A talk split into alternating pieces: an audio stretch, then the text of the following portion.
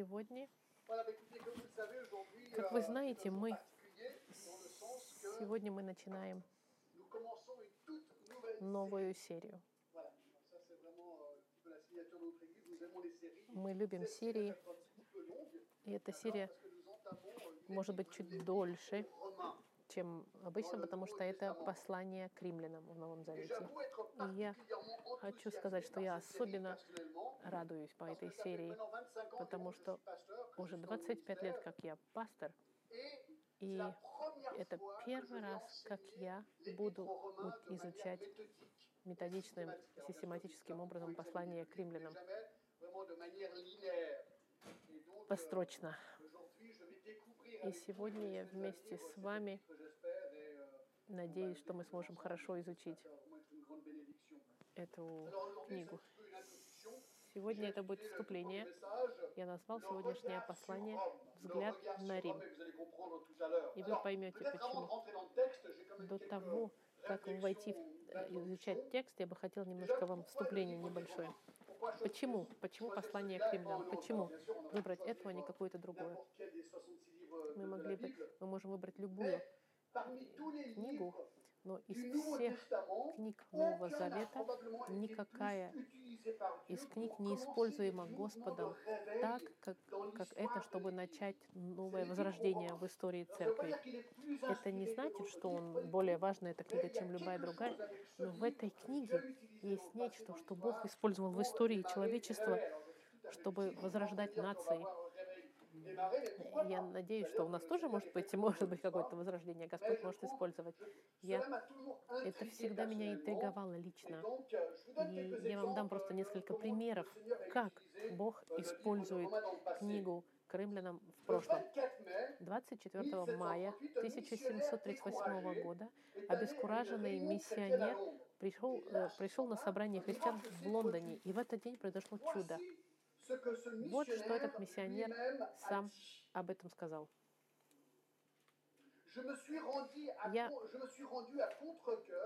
пришел против желания на собрание, где нет, кто-то читал вступление Мартина Лютера к посланию к римлянам. Vers 20h45, К tandis 8.45, qu'il écrivait le в то время, когда он описывал изменения в сердцах людей через веру во Христа, я почувствовал, мое сердце наконец-то согрелось. Я начал доверять Господу и Ему только ради моего спасения, и у меня была уверенность, что Он оплатил за мои грехи и спас меня от закона и смерти. И этот миссионер, друзья мои, был Джон Уэсли.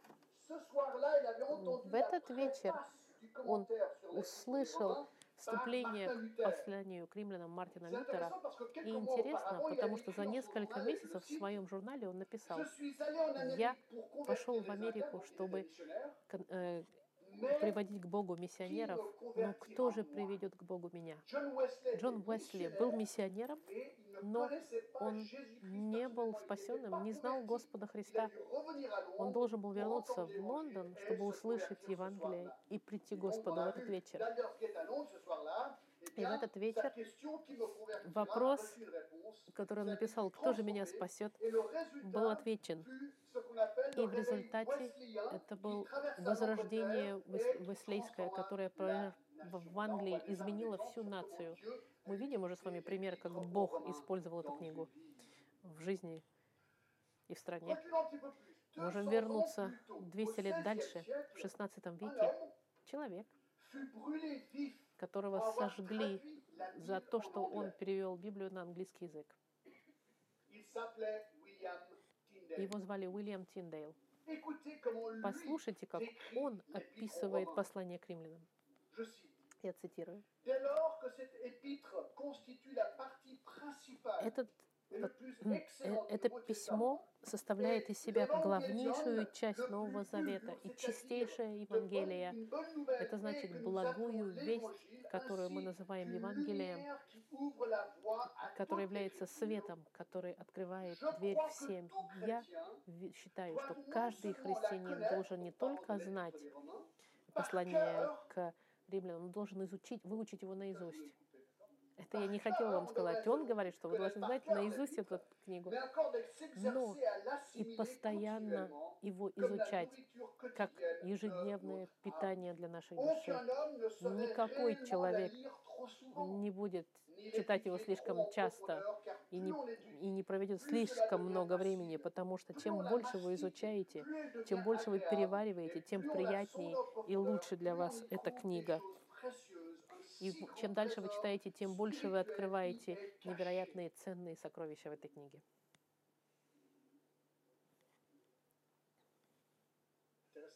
Интересно, не правда Написано человеком, который был сожжен живьем за то, что он перевел Новый Завет на английский язык. В те же времена, в 1500, начале 1500-х годов, человек, которого вы знаете, Мартин Лютер, католический монах, был профессором в Виттенберге, и представьте себе, его попросили учить Romains à на, ses о послании к римлянам, к его студентам. Это послание стало для него большим источником проблем. Особенно одна фраза, одна фраза, которая 1, находится в первом послании к римлянам в 17 стихе. Romains 1, le Посмотрите, verset 17, 17 à la fin du стих, в конце стиха phrase фраза, которая мучила. Мартина Лютера. Написано, что праведный верой жив будет. Праведный верой жив будет. Всю свою eh монастырскую жизнь Мартин Лютер пытался достичь спасения через поступки. И однажды, читая эту фразу, он был затронут в сердце, потому что он понял, что спасение не заслуживается делами, а заслуживается верой. Смотрите, как Лютер описал свое собственное спасение. Смотрите, он говорит, Я пытался понять изо всех сил, и ничего мне не казалось сложным, за исключением вот этого правосудия Господа, которое я считал, что Бог, Он праведен, и Он праведно наказывает неправедных. День и ночь я думал, до того момента, пока я наконец-то понял истину, по которой, что правосудие Господа через милость и благодать нас оправдывает посредством веры. И тогда я почувствовал возрожденным, и я наконец-то попал в рай. И все Писание вдруг оделось вдруг другой нов- justice de смысл для меня. И правосудие Господа, которое тип- douceur наполняло меня ненавистью, вдруг сейчас дало мне невероятную любовь. Этот стих, написанный Павлом, стал для меня входом в рай. В рай. Видите, Бог использовал послание к римлянам, чтобы коснуться сердца Мартина Лютера. Господь использовал эту книгу для того, чтобы открыть ему истину о спасении души. И посмотрите, как он сам описывает послание к римлянам. Лютер описывает так. Это- Это настоящая, главнейшая часть Старого Завета. Евангелие в самом чистом виде. Каждый христианин должен знать ее наизусть. Еще раз говорят они. И должен считать как хлебом насущным для его души. Вы не можете слишком его изучать, потому что чем больше вы ее изучаете, тем вкуснее вам эта пища кажется. Я думаю, что мы можем сказать с, чистотой в сердце, protestante что рефор- реформация протестантская началась благодаря посланию к римлянам и на его молниеносным влиянием на жизнь немецкого монаха, называемого Мартином Лютером. Вернемся ближе к нам. Знаете ли вы, что в Женеве или жизнь son была затронута посланием к римлянам? Возможно, вы не знаете эту историю. В этой книге-. Эта книга была использована во время возрождения était Он был шотландец. Он бывший был военный служащий морской. После того, как он спасся, он захотел. Поехать и евангелизировать Европу со своей семьей. И он решил приехать в Женеву. И придя в Женеву в 1817. январе 1817 года, Однажды Халден сидел на скамейке на, на, недалеко от реки. avec набережной. И он начал разговаривать со студентами с университета из Женевы, которые учились для того, чтобы служить э, в службе христианской. Но Он понял, что они не были настоящими верующими. Он был уверен. И тогда он пригласил их прийти к нему в квартиру, которую он арендовал, чтобы изучать Библию вместе.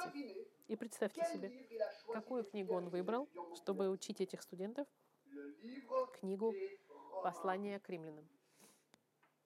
Une vingtaine d'étudiants 20 sont студентов пришли, исследовали вместе с ним это изучение. И невероятным образом каждый из этих студентов не просто спасся, но каждый из них стал лидером большого возрождения, которое следовало дальше.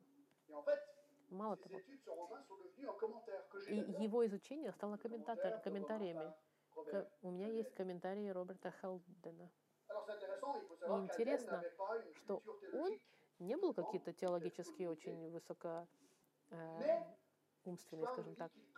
Но история говорит, что он говорил так хорошо знал Библию, а особенно послание к римлянам.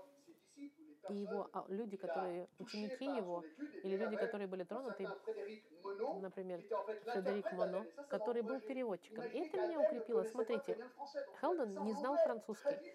Он говорил на английском, и студент переводил на parole. французском. И Господь использовал слово свое, потому что, потому что его переводчик становится пастырем во Франции, потом историк известный, Он перечисляет имена Э, несколько людей, известных миссионеров. Все эти люди, они все были тронуты Euh, этим шотландцем, который... И Фредерик ceci, потом вспоминает и говорит вот что. Что меня удивляло и заставляло больше всего думать, это было его практическое познание Писания, его невероятная вера и божественный авторитет слова. Он показывал мгновенно Библию своим пальцем, говоря, смотрите сюда, смотрите сюда. Как ты это читаешь? Ведь это же написано с пальцем Господа.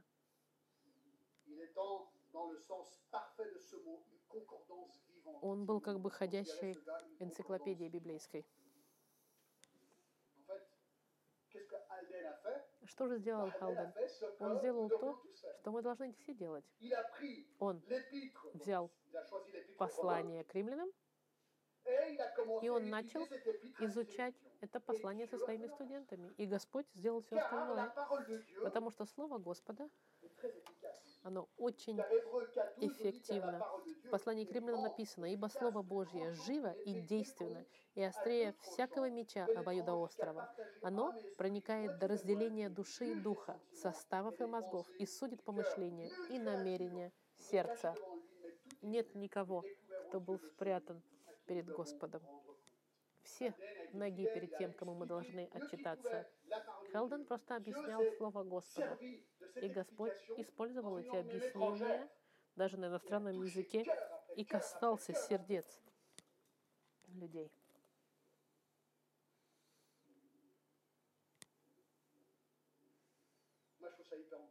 Я думаю, что это вдохновляет.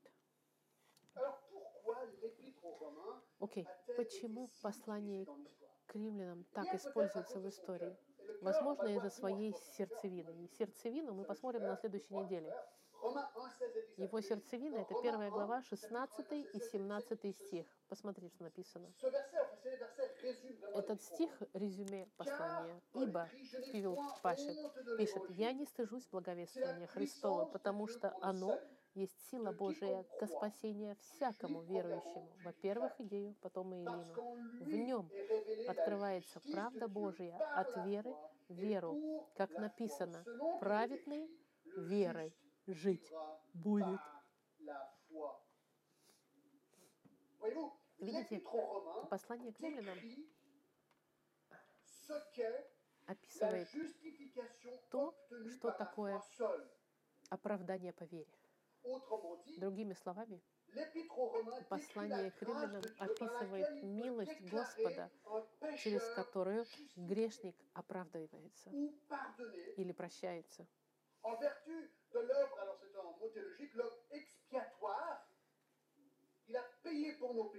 а, в котором описывается описание о том, что. Иисус заплатил за мои грехи, тот, который был nous чтобы меня спасти. Послание к римлянам описывает, как мы можем быть прощены от наших грехов через Господа Христа и через веру только.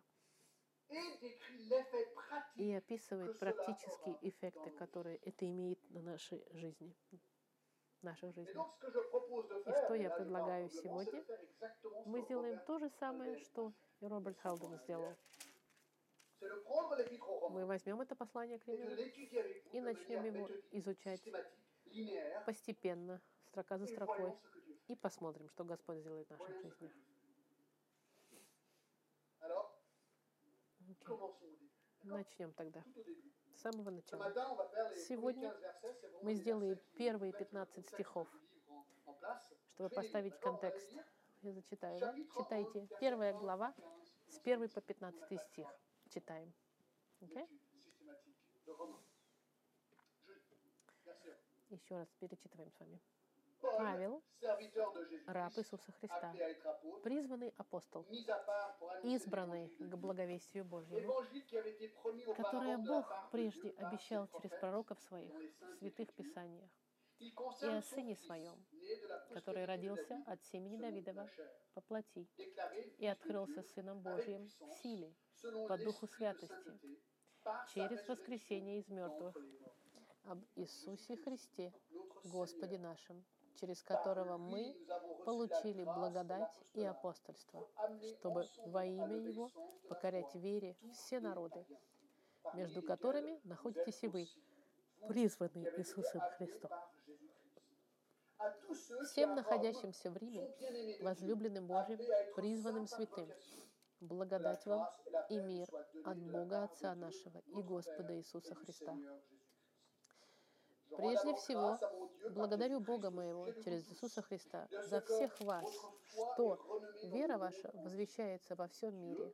Свидетель мне Бог, которому служу Духом моим, благовествовании Сына Его, что непрестанно вспоминаю о вас, всегда прося в молитвах моих, чтобы воля Божия когда-нибудь содействовала мне прийти к вам, ибо я весьма желаю увидеть вас, чтобы преподать вам некое дарование духовное к утверждению вашему, то есть утешиться с вами верой общей, вашей и моей. Не хочу, братья, оставить вас в неведении, что я многократно намеревался прийти к вам, но встречал препятствия даже до ныне, чтобы иметь некий плод и у вас, как и у прочих народов. Я должен и эллинам, и варварам, мудрецам и невеждам. Итак, что касается меня, я готов привет, привет, благовествовать и вам, находящимся в Риме. Да благословит Господь Слово Свое. Послушайте, структура очень простая. Есть тут две части. Первое, Павел э, представляет себя, и далее Павел представляет свой проект. Посмотрим сначала, как Павел описывает себя. И там он это, это делает четырьмя способами. Смотрите, он, он описывает себя как, как раба. Павел говорит, раб Иисуса Христа. Раб Иисуса Христа. Комментаторы все а, а, вместе объединены, что это письмо написано апостолом Павлом. Первый стих не может быть яснее ясного. И помните, что времена, когда вы писали письма, вначале сначала писалось имя автора, чтобы знать, от кого пришло лето. И это очень хорошая идея, потому что имейл сегодняшний имеет ту же самую технику. Когда вы получаете имейл, вы знаете, от кого он написан. И это то же самое. И нужно также понимать, что в те времена Много людей назывались Павлом. И Павел дает дополнительную информацию о себе, чтобы они поняли, что это Павел, тот самый Павел, апостол Павел. Он пишет сначала как раб Иисуса Христа. Слово «раб» — это греческое слово «дулос», что значит «раб». Просто в некоторых переводах переводят как «слуга», а изначальный текст — это «раб». Он говорит «я раб Христа». Удивительно, конечно, особенно для человека, посланного в церковь в Риме. Может быть, и не удивительно, может быть, разумно и рассудительно, потому что нужно понимать, что было более 6 миллионов рабов в Римской империи, и многие говорили, что в Риме было больше рабов, чем свободных. Предполагается, что третья часть населения Рима была, которая между 700 тысяч и миллионом, третья часть состояла из рабов. И вы понимаете, что рабы не считались людьми, они считались объектами. В Римской империи они настолько зависели от рабов, на все работы публичные, что они были главным в обществе. Многие из этих рабов были избиты, их избивали. А некоторые, наоборот, становились просто членами семьи в какой-то степени, зависело от хозяина. Конечно, если вы знаете Рим, если вы видели раскопки этих зданий и что-то знаете об античном Риме, это все благодаря рабам, потому что это они все строили. И все эти великолепные здания, дворцы, церковь Максимус и форум, все это они строили. В Риме также было очень много э, бедности и этих таких бедных городков. И традиция говорит, что Павел был замучен недалеко от Рима. И он написал это письмо, и он сам всем говорит, что он раб Иисуса Христа. Если кто-то знал, кто такой раб, так это римляне. Римляне. И Павел им говорит, я раб, но не римский раб, я раб Иисуса Христа. Вопрос тогда. Это значит, что он говорит, я принадлежу Христу, потому что он мою жизнь искупил. Как? Помните, Павел был двойной гражданин. В какой-то степени он был еврей с одной стороны, но также и римский гражданин с другой стороны. Он был рожден в Тарсе, и он, у него было хорошее положение. Рожденный в хорошей привилегированной семье, свою юность провел в Иерусалиме, под учением Равима Гамальела, известного. Как его отец, он был фарисеем, мы знаем это из деяний. Это была самая строгая еврейская группа. И эта партия ненавидела особенно еврея Иисуса Христа ненавидела. Павел, как и многие из фарисеев, не верил, что Иисус был Спаситель. Он думал, что это был обманщик и богохульник. И он не только хотел избавиться от Иисуса Христа, он хотел избавиться от всех тех, кто следовали за Господом Христом как они называли их, христианами или апостолами, учениками. Но жизнь Павла полностью изменилась через 33-34 года после Христа, потому что он э, пошел в Дамас, чтобы захватить христиан, но вдруг по его пути, по дороге, Господь Христос вдруг появился у него на пути и проговорил к нему – и Павел имел молниеносное э, спасение и изменение в жизни. Со дня на день из врагов номер один христиан он стал самый большой защитник. На следующий день тот, который ненавидел христиан, вдруг начинает делиться Евангелием, и христиане были в шоке, потому что все боялись его.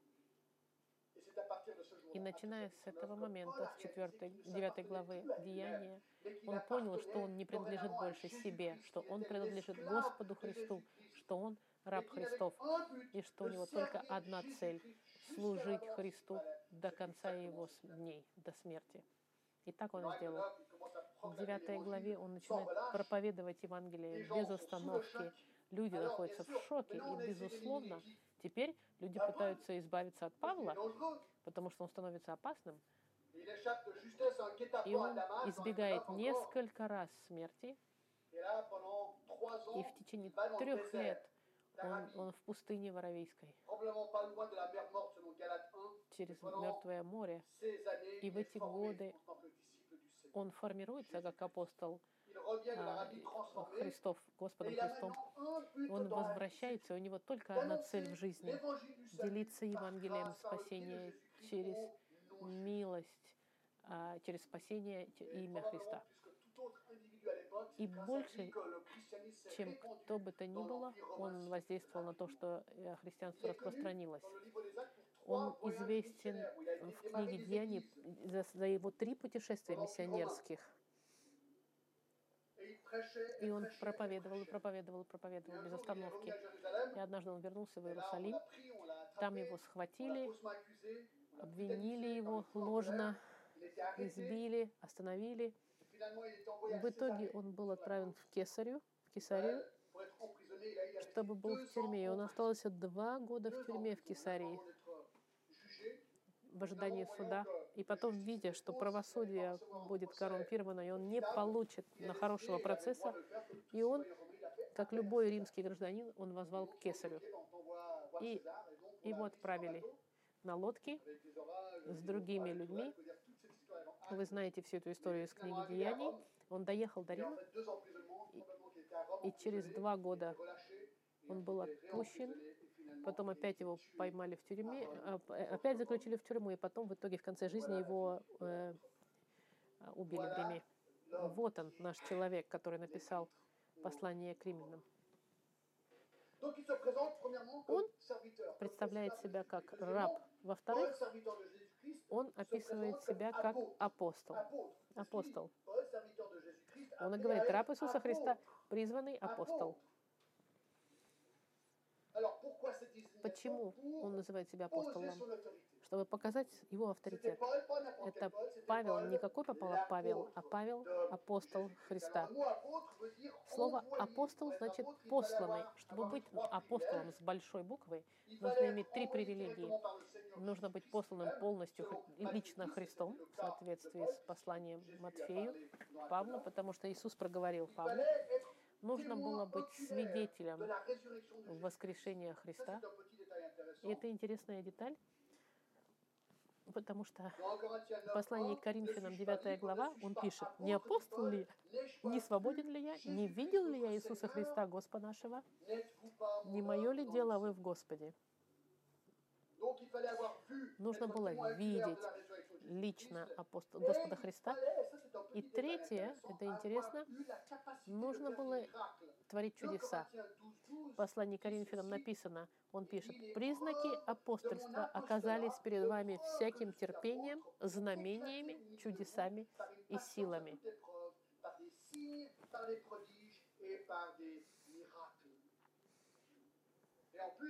Ко 2, всему этому, к посланию к Ефесянам написано, что само основание церкви является апостолом. Это не кто попало, просто апостолы. Сегодня многие люди пытаются называть себя апостолами. Я вам хочу сказать, есть большая разница. Есть есть люди, которые себя называют сегодня апостолами, люди, которые а, окей, э, э, люди, которые апостолы первые, это апостолы с большой буквы, те, которые видели Христа, видели Его воскрешение, творили чудеса. Это первые главные апостолы. А люди, которых посылают сегодня миссионерами, они любят их иногда называть апостолами, но если их называют, они с маленькой буквы должны называться. Павел относился к клубу, клубу этих а, ограниченного количества апостолов. Дальше он себя описывает как проповедник. Посмотрите, Павел, раб Иисуса Христа, призванный апостол, избранный к благовестию Божьему. Избранный к благовестию. Он говорит, я был избран для чего? Делать одну вещь. Сообщать благую весть Господа Христа. Благовествовать. Слово «благовествовать» — это евангелием, евангелиза, евангелизировать. Тот, который просла- проповедует благую весть. Тот, который откла- откладывается в сторону, можно сказать, человек с рождения. Потому что Евангелие это благая весть. Слово благовестие — это благая весть. Ну, и смотрите, что написано. Евангелие, les hommes, благая c'est весть l'évangile чье? de Dieu. Il y a que Благовестию Божьему. Есть только одно благовестие — это благовестие Господа. И что такое Евангелие? Благовестие. Я сделаю это резюме. И это мы увидим в течение всего этого изучения. Но вам сделаю и резюме Евангелия, благой вести. Что несмотря на наши грехи, люди могут быть спасены бесплатно, возложив их веру в Господа Христа, который умер и воскрес ради них, и который таким образом достиг для них места на небесах. Вот оно, резюме слова. Евангелие, благая весть. Да, мы грешники, но Христос сделал все, чтобы мы были спасены мгновенно, поверив в Него. Здесь Он 3, 4 et 5, описывает в третьем-четвертом quelques стихе euh, концепция о Евангелии, что он пишет, что я избранный к 2, благовестию Божьему, которое Бог прежде обещал через пророков своих в святых писаниях о Сыне Своем. Он говорит, что Евангелие это ничего не новое. Если вы прочитаете Слово Господа, пророки Старого Завета, они все говорили о Спасителе, который должен был прийти. Поэтому это Евангелие, которое, благая весть, которое было обещано C'est intéressant dans 2 Pierre во 1, втором 21, послании э, Петра, вторая глава, первая глава, написано, Э, благодать и мир вам, так, так, так, так, принявшим равно драгоценную веру по правде Бога нашего и Спасителя Иисуса Христа. Здесь он еще описывает дальше в послании к римлянам, а, которое Бог прежде обещал через пророка в своих святых писаниях. Если вы хотите что-то узнать больше о Евангелии, нужно идти в святые писания, в Библию. 800 ans avant Jésus-Christ, Смотрите, хороший пример. За 800 лет до Господа Христа в Исаии вот что написано было. Все мы блуждали, как овцы, совратились каждый на свою дорогу. 53, 6, et И Господь возложил на Него грехи всех нас. Он истязуем был, но страдал добровольно и не открывал уст своих, как овца, ведь он был он на заклании, и как агнец, пред стригущими его безгласен, так он не отверзал уст своих.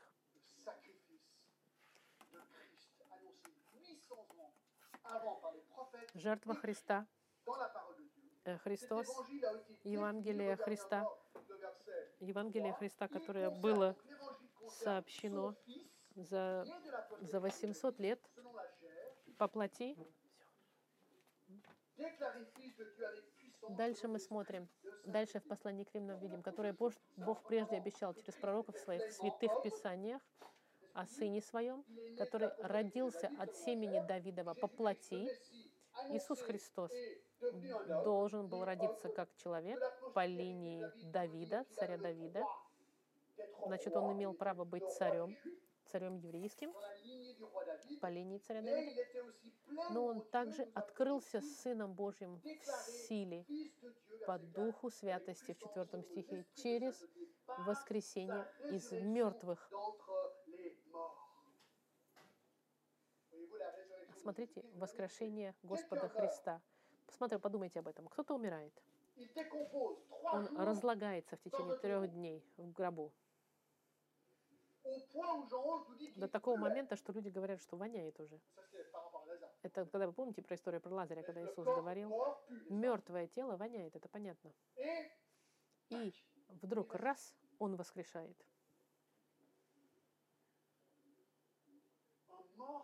Мертвый, который воскрешает, такое не происходит каждый день.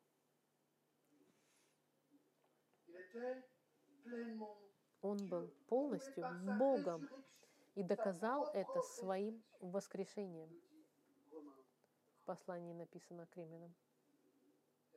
И смотрите, открылся Сыном Божьим в силе по Духу Святости через воскресение из мертвых об Иисусе Христе, Господе нашим.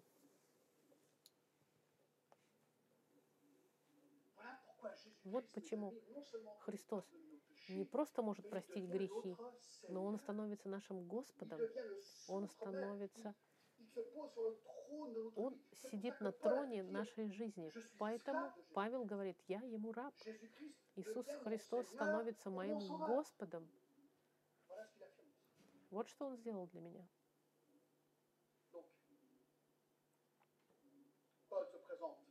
Павел представляет себя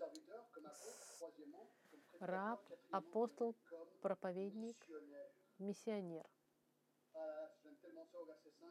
в пятом стихе, через которого мы получили благодать и апостольство, чтобы во имя Его покорять верой все народы, между которыми находитесь и вы, призванные Иисусом Христом.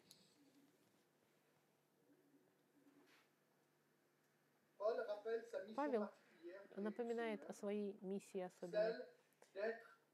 Быть призванным делиться благовестием со всеми народами.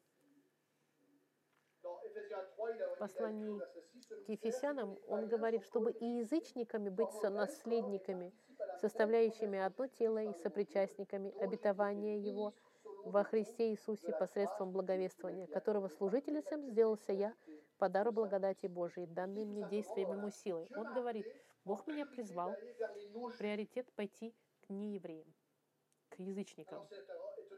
Это удивительно, потому что, ну, в смысле, это Иисус ему, своим апостолам сказал наоборот. Помните, Иисус сказал в послании к Матфеям, не ходите к язычникам, не заходите в самаританские города, идите к утерянным овцам дома Израилева, идите, проповедуйте Царство Небесное. Приблизилось. И с целью Иисуса было до- до- договориться до, Иисус, до евреев, когда евреи его отвергли, тогда он призвал Павла и сказал, теперь ты иди к другим народам, иди не к евреям. И весь мир таким образом был бы покрыт э, э, эм, пропове- проповедью об Евангелии. Он призван проповедовать не евреям, язычникам, всем, кто не евреи, короче. И это каким-то образом исполнение его призыва. В шестом стихе написано, между которыми находитесь и вы. Вы, римляне, являетесь частью этой группы.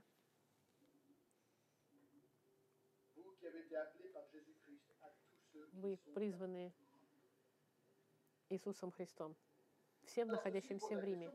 И это задается, возникает вопрос, как церковь в Риме родилась? Потому что Павел ее не основал. И так и есть. Я не могу вам дать все детали, но в, несколько, в коротком, вкратце. Павел путешествовал три раза, и в течение третьего путешествия он находится в Коринфе.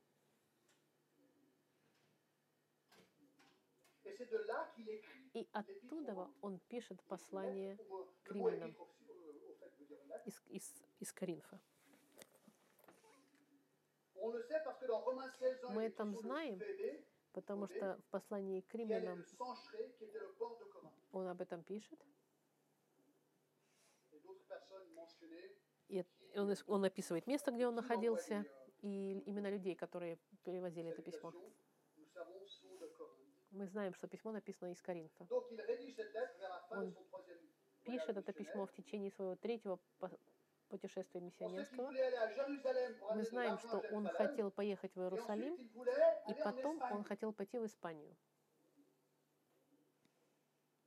В 15 главе послания к римлянам э, написано в 24 стихе, как, э, как только прим- предприму путь в Испанию, приду к вам. Ибо надеюсь, что проходя, увижусь с вами.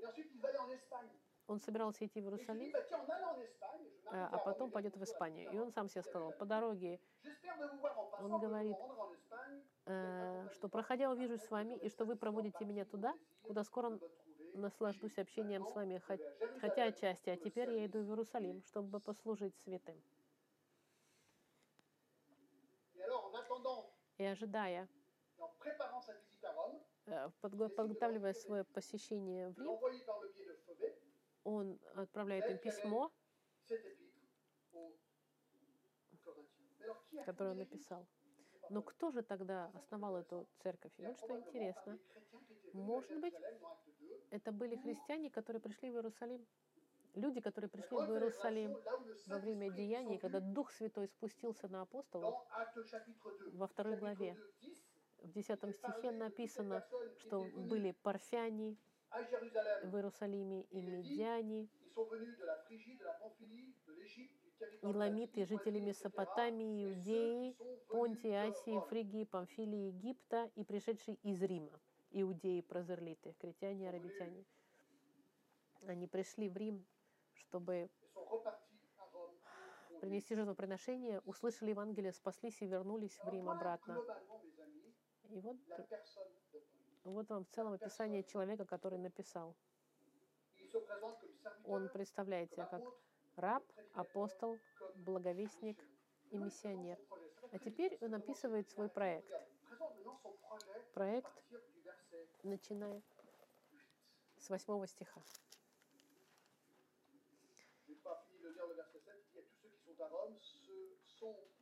Так, он заканчивает седьмой стих. «Всем находящимся в Риме, возлюбленным Божьим, призванным святым, благодать вам и мир от Бога, Отца нашего и Господа Иисуса Христа».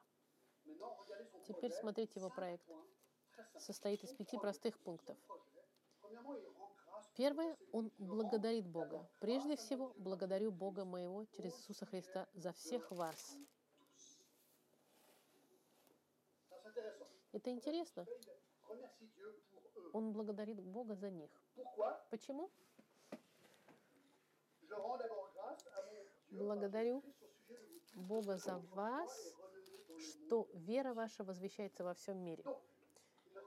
Он благодарит Бога за то, что Господь действует в римлянах. Я начал думать об этом.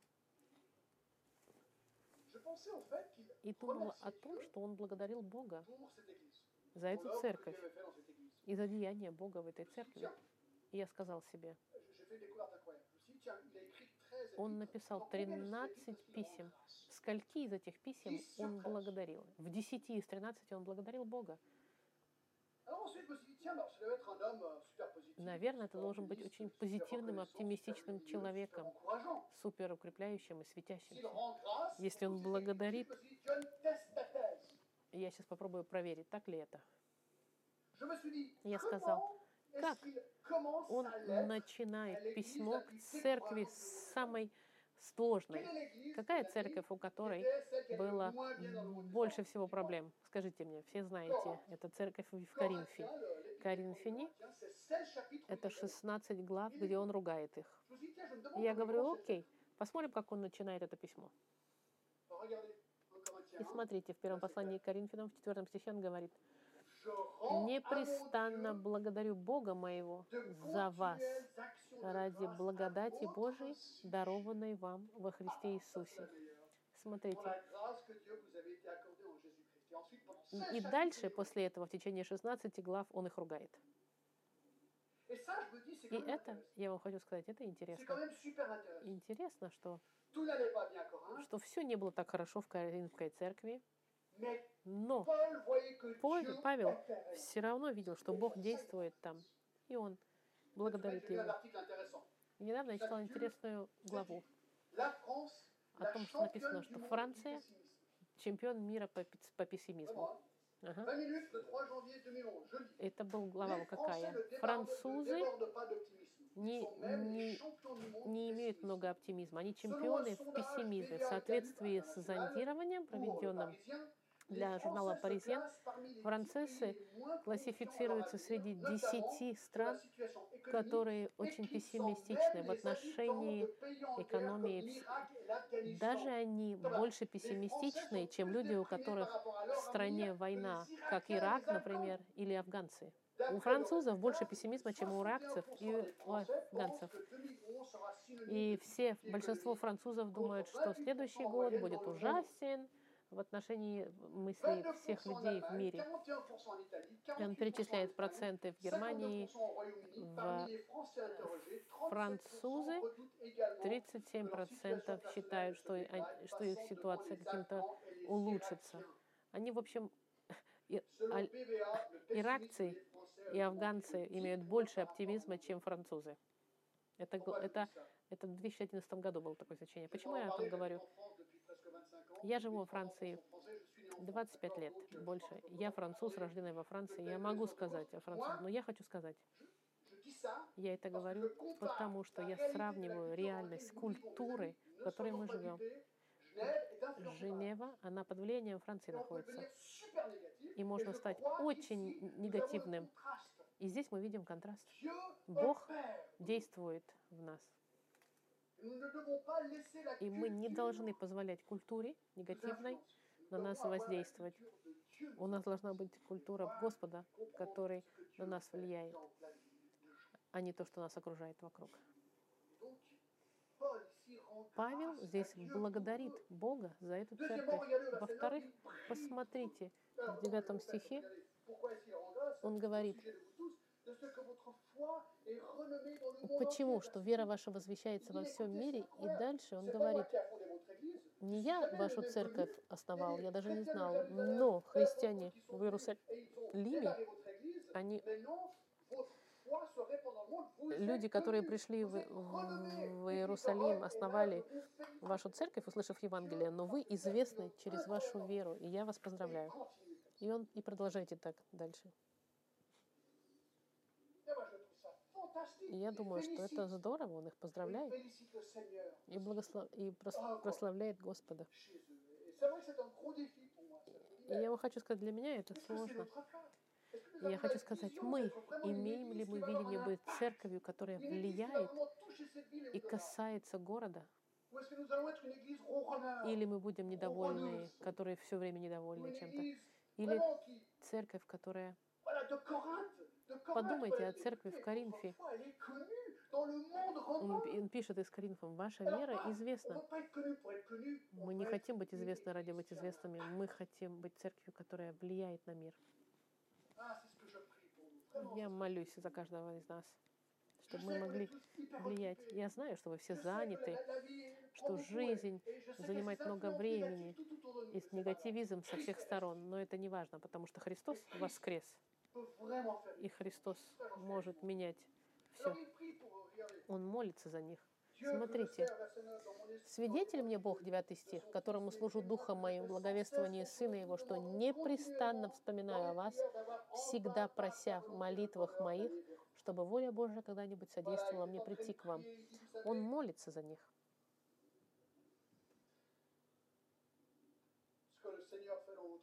Вы знаете, что Господь, как Он действует в вашей жизни, я еще больше хочу молиться. И я еще раз хочу всех пригласить молиться друг за друга. Я благодарен тем, кто молится за других людей. Давайте будем молиться друг за друга.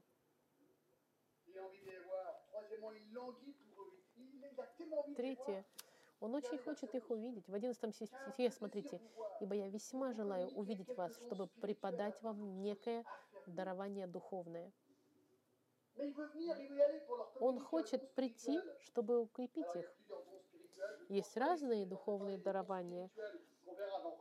Он говорит здесь не о- он не говорит о ду- дарах Духа Святого. Нет, здесь он говорит о том, чтобы укрепить их. Он хочет прийти и их духовно укрепить. И это совпадает с тем, что он говорит. Преподать вам некое дарование духовное к утверждению вашему. И это здорово. Он поздравляет их за эту церковь и хочет их еще больше укрепить. Я хочу прийти вас укрепить, усилить вас. И смотрите, что он в 13 стихе. «Не хочу, братья, оставить вас в неведении, что я многократно намеревался прийти к вам, чтобы иметь некий плод и у вас, как и у прочих народов.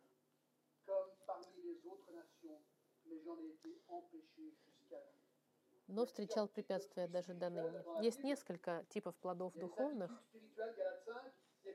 Есть плоды духовные Духа Святого. Здесь он говорит о, о спасении. Он хочет увидеть, как люди приходят ко Христу. И в жизни в Рима. Он видит невероятный потенциал в этом огромном городе, в столице Римской империи. И говорит, я бы хотел прийти и видеть, как люди спасаются. Я бы хотел проповедовать Евангелие и собрать эти плоды спасения. И последнее, я хочу евангелизировать, благовествовать. Я должен. Смотрите, как интересно. Для него, Regardez le verset 14. в 14 стихе, смотрите, Евангелие для него, делиться Евангелием – это долг. Это не вариант, могу, не могу. Это долг. Я должен, он пишет, елинам, и варварам, мудрецам и невеждам. Христос ис- изменил мою жизнь, и я хочу действовать. У меня огромный долг перед всеми этими людьми, которые не знают Христа. Это не вариант, это, это не желание, это, это обязанность. Он был бы, как можно сказать, он использует выражение, как бы вакцинирован к евангелизации. personne, Неважно, какая культура, любой человек, какого бы ни был цвета, какой бы он ни был национальности, откуда бы он ни приехал, и какого бы статуса ни был, это не важно. Любой человек, раб или свободный, грек или варвар, неважно, каждый нуждается в познании Евангелия, прощения грехов. И, друзья мои, у нас Город и страна наполненная tous, разными людьми, которые ну, должны узнать Христа.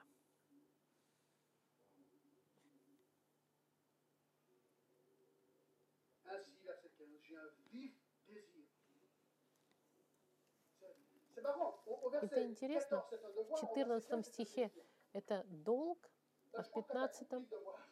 Tu réalises, mais attends, là, c'est un privilège, ce devoir. Attends, là, regarde ce que Christ a fait dans так, где он говорит, здесь это привилегия, я хочу, братья, это желание в 13 стихе. Он, mais он- как можем мы, как можем мы влиять на мир вокруг нас с таким желанием? Подумайте о своем свидетельстве, подумайте о своей жизни. Как мы можем своим свидетельством изменить жизнь людей? Есть также долг, но это должно быть желание. Мы все можем говорить, да, я не очень хорошо знаю. Люди говорят, я боюсь евангелизировать. Да, я понимаю. Но имеем ли мы желание и чувство долга, что мы должны делиться Евангелием, присутствует ли в наших жизнях?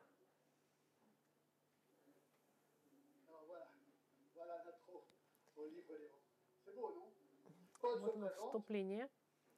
Павел Он еще раз делает обзор э, начала. Он говорит, он представил себя как раб, апостол, благовестник, миссионер, который представляет свой проект, хочет прийти познакомиться с церковью и евангелизировать. И я хочу заключение такое сделать. Три принципа. Первое. Павел был полностью посвящен евангелизации, благовествованию. Раб, апостол, благовестник и миссионер. Он так себя описывает. Друзья мои, je suis à 100 я на сто процентов делиться Евангелием. Он так говорит. И я задаюсь вам вопросом, и каждому себе, а я, каждый из нас. И ты задай себе вопрос, и ты. Вы скажете, Джон, temps. у меня нет времени. Окей, нужно работать, конечно. Люди, которые не работают, не должны кушать, не должны питаться. Но, будучи работающим, ты можешь также быть полностью посвященной Господу. Это друг друга не исключает. Вы можете работать, быть занятыми, но при всем при этом делиться. Евангелием. Мы посвящены ли мы полностью? Является ли это приоритетом нашим? Являетесь ли вы, как Павел, рабами Христа, готовыми благовествовать, понимать, как и Павел, что вы тоже избраны и посланы? Можно ли так сказать про каждого из вас? Второй вопрос и принцип. Церковь в Риме была известна за свою веру. Я задаюсь вопросом, а мы, 300 et quelques. мы, молодая церковь, чего мы хотим как церковь? Я не говорю, что мы должны быть известны. Хотим ли мы быть церковью, которая меняет что-то в мире и в жизни по-настоящему? И я думаю. Чтобы быть такой церковью, каждый внутри должен меняться. Готов ли я? Готов ли я делать то, что Бог хочет, чтобы я сделал? Третье. Павел был полностью посвящен благовествию. Мы так, мы рады быть в церкви, в церкви собираться хорошо. И это здорово, я, я согласен. Собираться вместе между христианами хорошо. Но у нас есть долг и желание. Мы должны об этом не забыть, что мы должны идти и проповедовать. Были ли мы, можно сказать так, он, он использует выражение вакцинировано, готовы ли мы, имеем ли мы в себе это желание идти и проповедовать. На следующей неделе мы посмотрим природу Евангелия. Что такое Евангелие? И как не стыдиться его. А теперь помолимся. Господь, спасибо от всего сердца за эту проповедь.